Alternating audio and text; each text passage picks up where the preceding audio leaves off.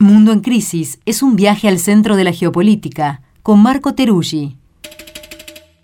Un contenido especial de Crisis en el Aire que se transmite en vivo los sábados de 8 a 10 de la mañana por Nacional Rock, FM 93.7 y podés escuchar todos los domingos en formato podcast. Mundo en Crisis, un viaje al centro de la geopolítica.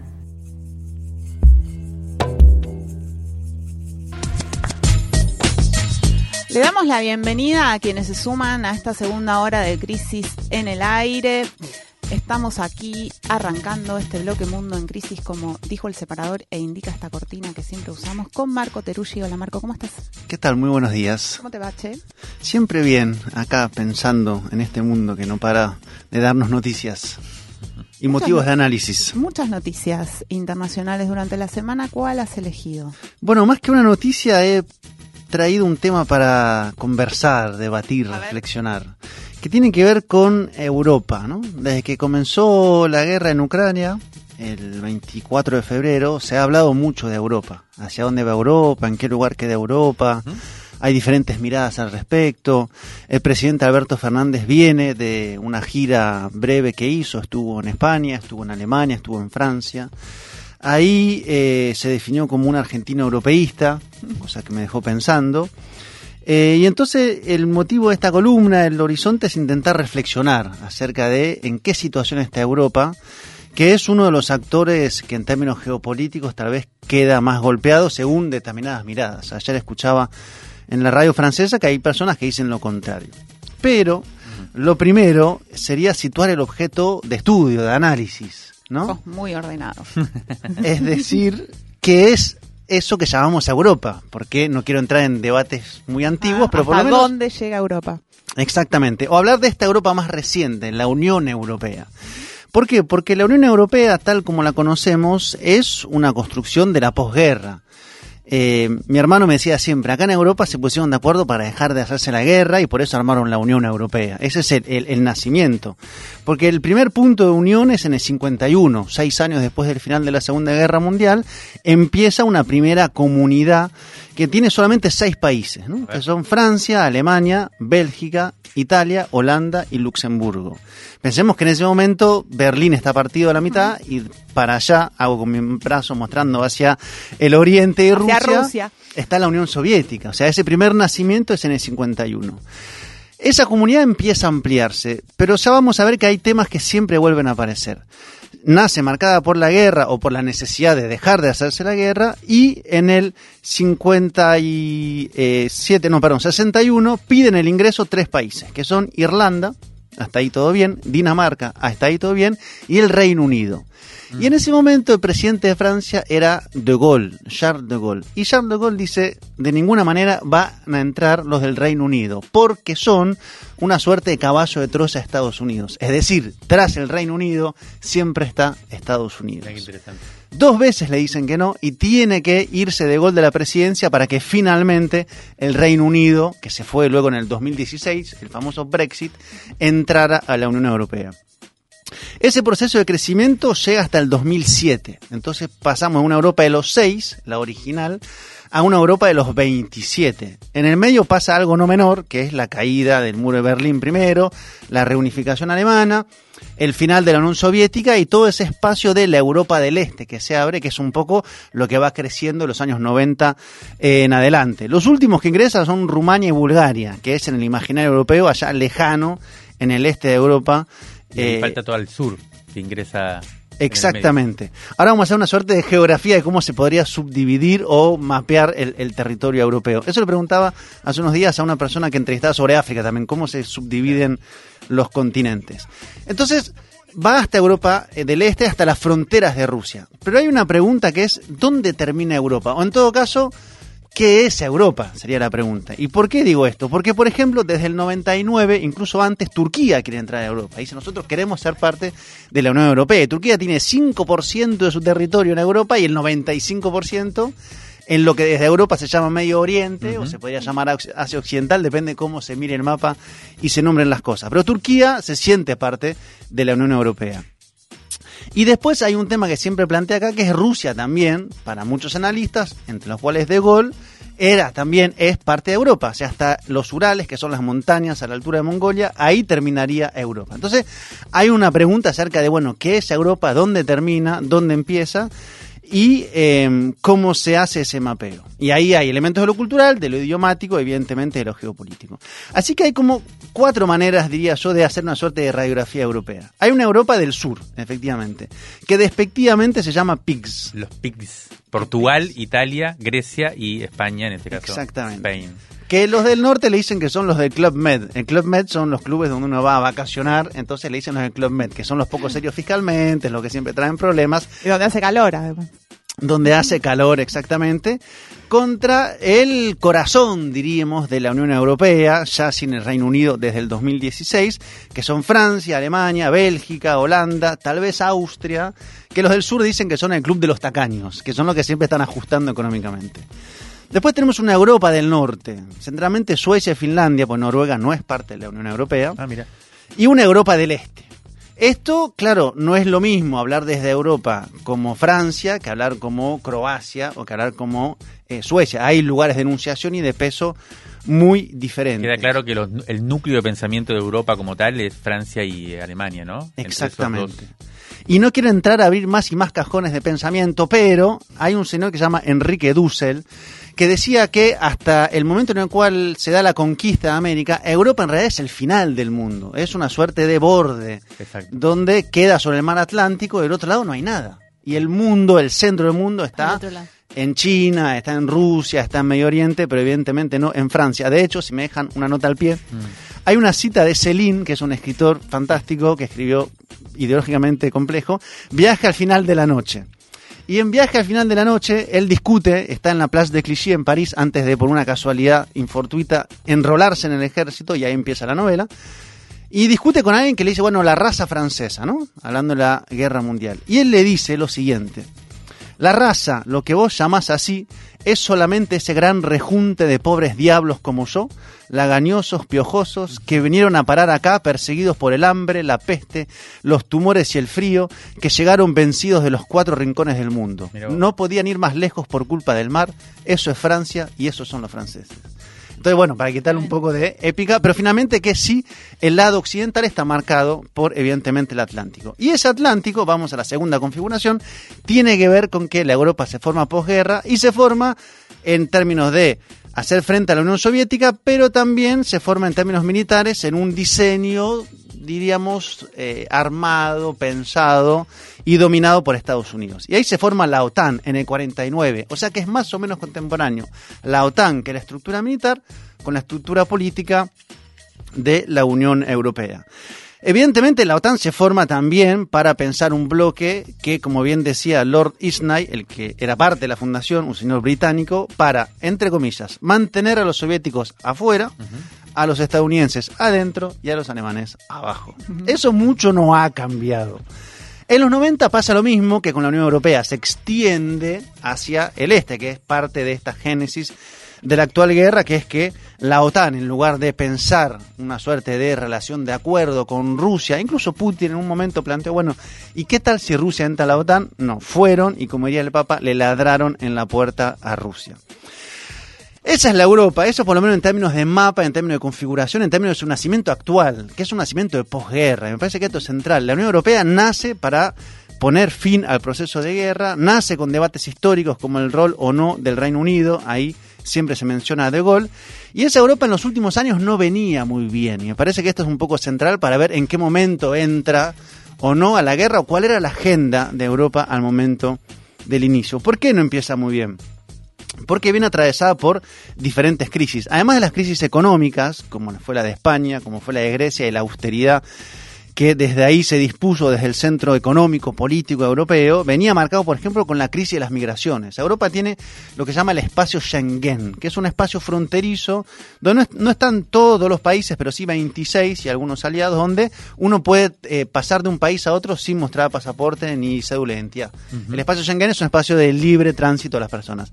Eso cuando fue el auge, el momento crítico de la guerra en Siria, empezó la oleada de refugiados, muchos países de Europa del Este empezaron a levantar Claro. muros, murallas y alambrados, lo cual generó una crisis de eh, la cuestión de los migrantes. Entonces nos llega en un buen momento y antes que eso quiero hacer un pequeño paréntesis, porque esto lo podemos dejar para conversar después, porque además a todo esto tengo unos audios preparados, que no son míos, son del amigo Gerardo Pizarello. Europa carga una idea civilizacional. Es decir, no es solamente un continente, una unión de países, una burocracia, unos tratados, una construcción de posguerra, Mercado. Un mercado, sino que es un lugar de enunciación en el mundo. Lo universal, en mayor medida, le pertenece a Europa. Hay filósofos que son universales. ¿Y de dónde son? No son argentinos, no son paraguayos, no son africanos, no son chinos, son europeos. Todos europeos, sí. El proceso de colonización europeo fue marcado por la idea de la civilización que iba a civilizar a los demás. Eh, e incluso había como un deber en eso. Debemos ir para aportar aquello que concebimos es eh, la civilización, La ilustración. la ilustración. Y de este lado del mundo miramos, habiendo sido parte de un proceso de un pueblo colonizado, lo cual el argentino eu- europeísta puede entrar dentro de ese tipo de reflexiones, ¿no? Desde donde miramos a Un Europa. europeísmo que es muy propio de Argentina. En otros lugares de América Latina se mira más hacia otros lados, sobre todo hacia Estados Unidos, Sí. mientras que en Argentina particularmente hay una especie de horizonte cultural y, y moral con, con foco en Europa, ¿no? Exactamente. Hay para charlar un montón sobre eso. Pero antes de eso, vamos a la guerra y a la situación actual europea, porque la pregunta es, ¿y hacia dónde está yendo Europa? ¿Se está de alguna manera desintegrando, desmoronando, fragilizando o no? Porque en este diseño político, geopolítico que les comentaba, la pregunta central, una de las preguntas centrales fue ¿qué se hace con Rusia? Finalmente, cuando cae la Unión Soviética, cae el muro, la pregunta es cómo se relaciona ese continente que nació posguerra, que nació enfrentado a la Unión Soviética, con el nuevo país emergente. Porque las relaciones con las antiguas colonias más o menos siguen los cursos antiguos. Hubo procesos de liberación, se liberaron Argelia, los países africanos, de Asia. Cada país europeo mira a sus ex colonias como punto central de política exterior, pero la cuestión rusa es una cuestión europea y sobre todo estadounidense. Y ahí hubo un proceso de intentar construir una arquitectura de estabilización, que más que ideológica política fuera económica. Entonces se afianzó, se construyó todo un proceso de integración energética, que es lo que hoy está en crisis, Claro. que es por un lado todo lo que es la exportación de gas ruso a Europa, en primer lugar, y en segundo lugar la exportación de petróleo, y en tercer lugar la exportación de carbón.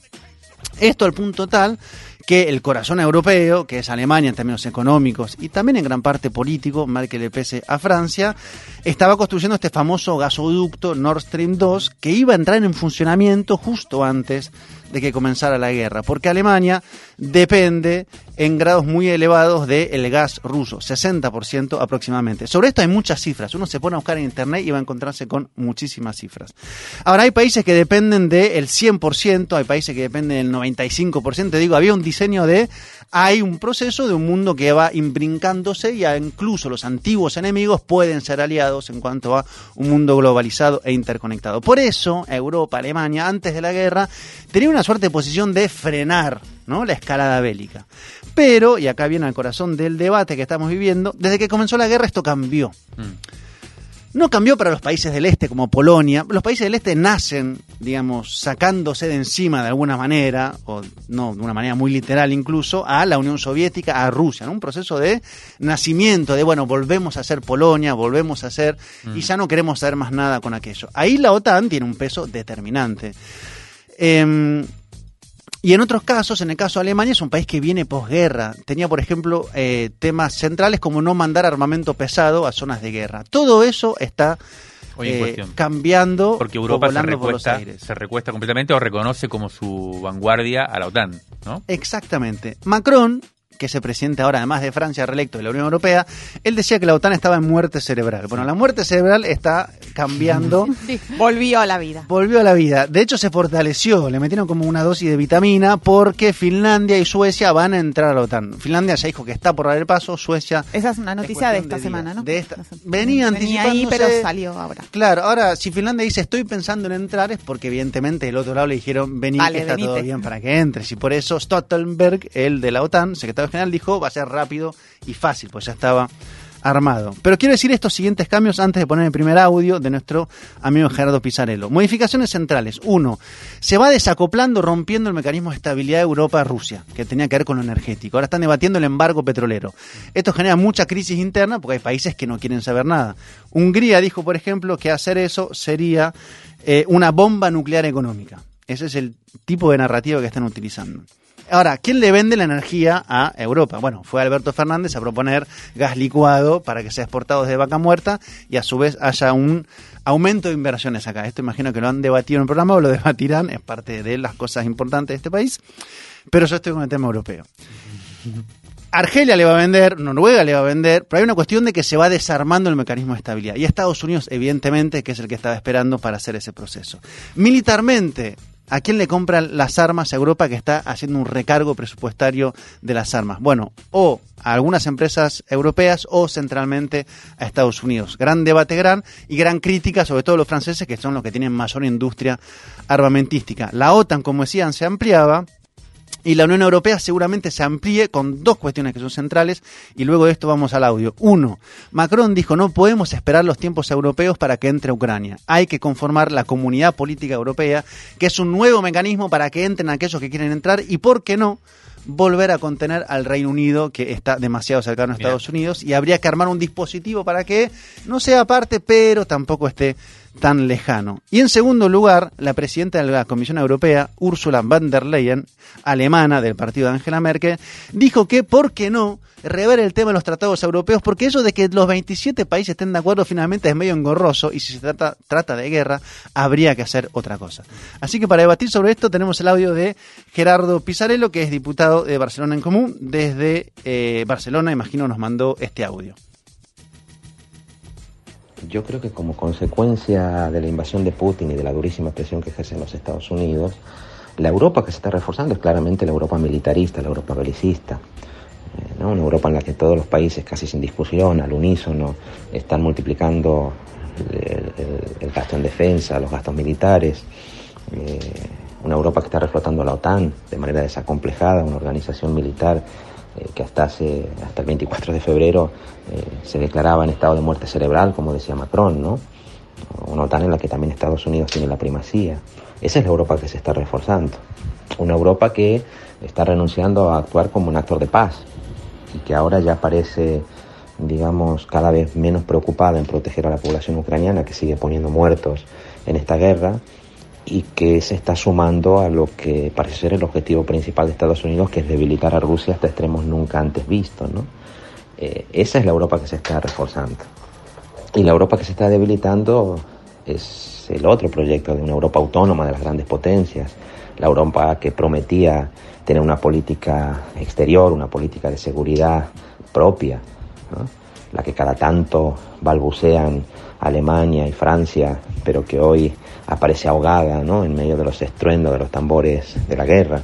Y lo peor es que esa Europa belicista hacia afuera está reforzando también una Europa antidemocrática hacia adentro, una Europa cada vez más dura con, con la disidencia, una Europa que necesita que todo el mundo pronuncie los grandes gritos de rigor a favor de la guerra y que por lo tanto ve con sospecha ¿no? las posiciones, eh, digamos, favorables, favorables a la paz, las posiciones, el pluralismo político interno. Y eso es peligroso porque esa Europa belicista que se está reforzando hacia el exterior eh, puede acabar beneficiando a, a las extremas derechas, ¿no? Que también existen en el continente en el ámbito interno. Y eso es tremendo. Eh, Europa en este momento está aplicando sanciones económicas durísimas a Rusia, pero que están teniendo un efecto boomerang sobre sus propias poblaciones, que están creando inflación, desabastecimiento de bienes básicos, menos dependencia del gas ruso, pero mayor dependencia del gas de esquisto norteamericano, que es mucho más caro. Eh, ¿Qué puede pasar ¿no? si ese malestar social eh, vinculado al belicismo rampante eh, genera unas condiciones para que las extremas derechas lleguen al poder? Bueno, solamente imaginar una situación así estremece, ¿no? Y me parece que ese es el, grande, el gran riesgo que tenemos ahora en este momento por delante. Bueno, da para un segundo capítulo sobre la Unión Europea, Europa, Da, aquello sí, que sí, llamamos eso, da para un debate sobre lo cultural, lo político, lo filosófico, nuestras relaciones con el tema, pero por hoy lo dejamos acá eh, y quedará mucho por conversar al respecto. Sí, lamentablemente se nos acabó el tiempo. Muy interesante, Marco Teruggi. Muchas gracias. Como siempre, una mirada compleja, y pero muy actual también sobre la geopolítica a nivel global. Anunciamos un segundo audio que tenemos de Gerardo Pizarello, nuestro diputado de ultramar, como a él le gusta llamarse, porque como sabemos es tucumano y está en este momento en España, en Madrid, eh, aunque vive en Barcelona. Eh, hay un segundo audio muy interesante sobre cómo sigue la discusión también en Europa, así que eso lo, lo- le pedimos que lo busquen en el podcast que sale El Mundo en Crisis eh, a partir de mañana. En donde vamos a escuchar esta columna más estos agregados que no pudieron entrar en el programa. Muchas gracias, Marcos. Eh, sabemos que te vas de viaje, seguiremos el sábado que viene seguramente desde alguna capital latinoamericana donde estarás eh, de cronista. Así será. Que tengan buen sábado y gracias a toda la audiencia y mañana en el podcast. Como les comentábamos ayer, vamos a escuchar el audio de Gerardo Pizarello que va a contar, comentar, analizar sobre cómo se ve a Europa y la posibilidad de transformarla, cómo habría, se podría avanzar hacia un proceso europeo que no sea el actual, es decir, reformarla en un sentido progresista. ¿Se puede? ¿Es lo que hay que hacer? Escuchemos a Gerardo. Yo creo que las izquierdas tienen, tenemos que tener eh, presente que el de Europa es un concepto en disputa. Este ha sido un, continente escenario de hechos atroces, el fascismo, el nazismo, el horror de las guerras coloniales, pero también de grandes movimientos emancipatorios, de, de un grandísimo movimiento obrero que conquistó derechos sociales básicos, un movimiento eh, feminista impresionante, movimientos por la paz, ¿no? como el que vimos cuando se generó la guerra, la guerra de Irak, movimientos ecologistas. Ese proyecto europeo me parece que es un proyecto por el que vale la pena luchar. Hay una concreción concreta de la idea de Europa que es la Unión Europea. Y esa Unión Europea, sobre todo a partir de la década de los años 90 del siglo pasado, eh, vino muy marcada por una deriva neoliberal, por una dependencia excesiva de los Estados Unidos, por la configuración de un entramado institucional tecnocrático con fuertes déficits eh, democráticos que debe ser cambiada, pero no con reformas de maquillaje, no con reformas de mínimos, que debe ser cambiada de raíz. Y eso solamente se puede conseguir con un auténtico proceso constituyente europeo. Es decir, con, con la generación de una suerte de estados generales de los pueblos de Europa dispuestos a alumbrar un proyecto constituyente para Europa, de transformación desde abajo de ese, de ese proyecto, para alumbrar una Europa social, democrática, que se eh, comprometida con la justicia climática, con la justicia de género, solidaria eh, con el resto de pueblos del mundo. Y eso solamente se puede conseguir con una movilización ciudadana, con una movilización popular desde abajo, que en tiempos de post-pandemia y de guerra se antoja muy complicada, pero que es la única solución que tenemos. Hay algunos elementos de esperanza. Ahí está la nueva unidad popular, social y ecológica, encabezada por Jean-Luc Mélenchon en Francia, pero que hoy agrupa a diferentes fuerzas políticas, sociales, ecologistas, con un fuerte apoyo social. Ahí me parece que está el camino que hay que seguir para esa refundación constituyente también eh, de Europa. Porque si esa refundación constituyente de Europa no se abre camino, lo que vamos a tener es, una regresión a la Europa más oscura, ¿no? a la Europa que va de la Inquisición al nazismo y al neofascismo que estamos viviendo en este momento. Y por lo tanto no tenemos, no tenemos alternativa. Eh, pero sin hacernos, como digo, ilusiones. Esto no va de cambios democráticos de mínimo. Me parece que va de, un auténtico proceso eh, constituyente, que impugne el vínculo de Europa con, un capitalismo eh, totalmente desbocado que está generando muchas, muchas desgracias para para la humanidad.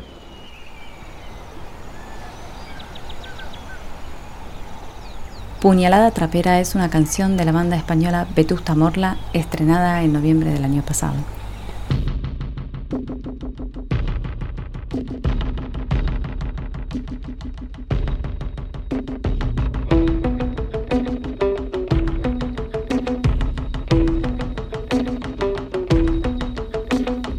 Ya siento aquí en mi costado tu puñalada trapera, puñalada trapera, ay, la que aún no me has clavado.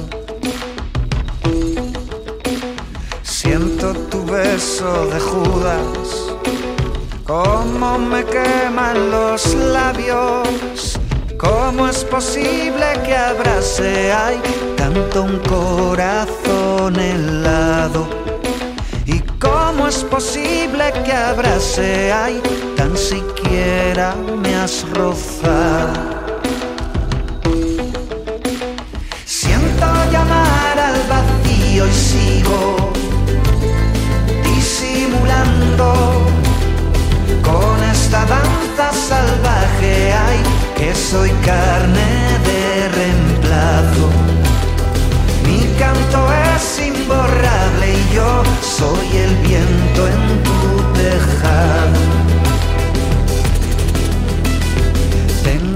Adiós enredado como de fin de verbena. Ya las guirnaldas bajaron, ay, apagaron las linternas. Dime que el año que viene, ay, volverás para prenderlas.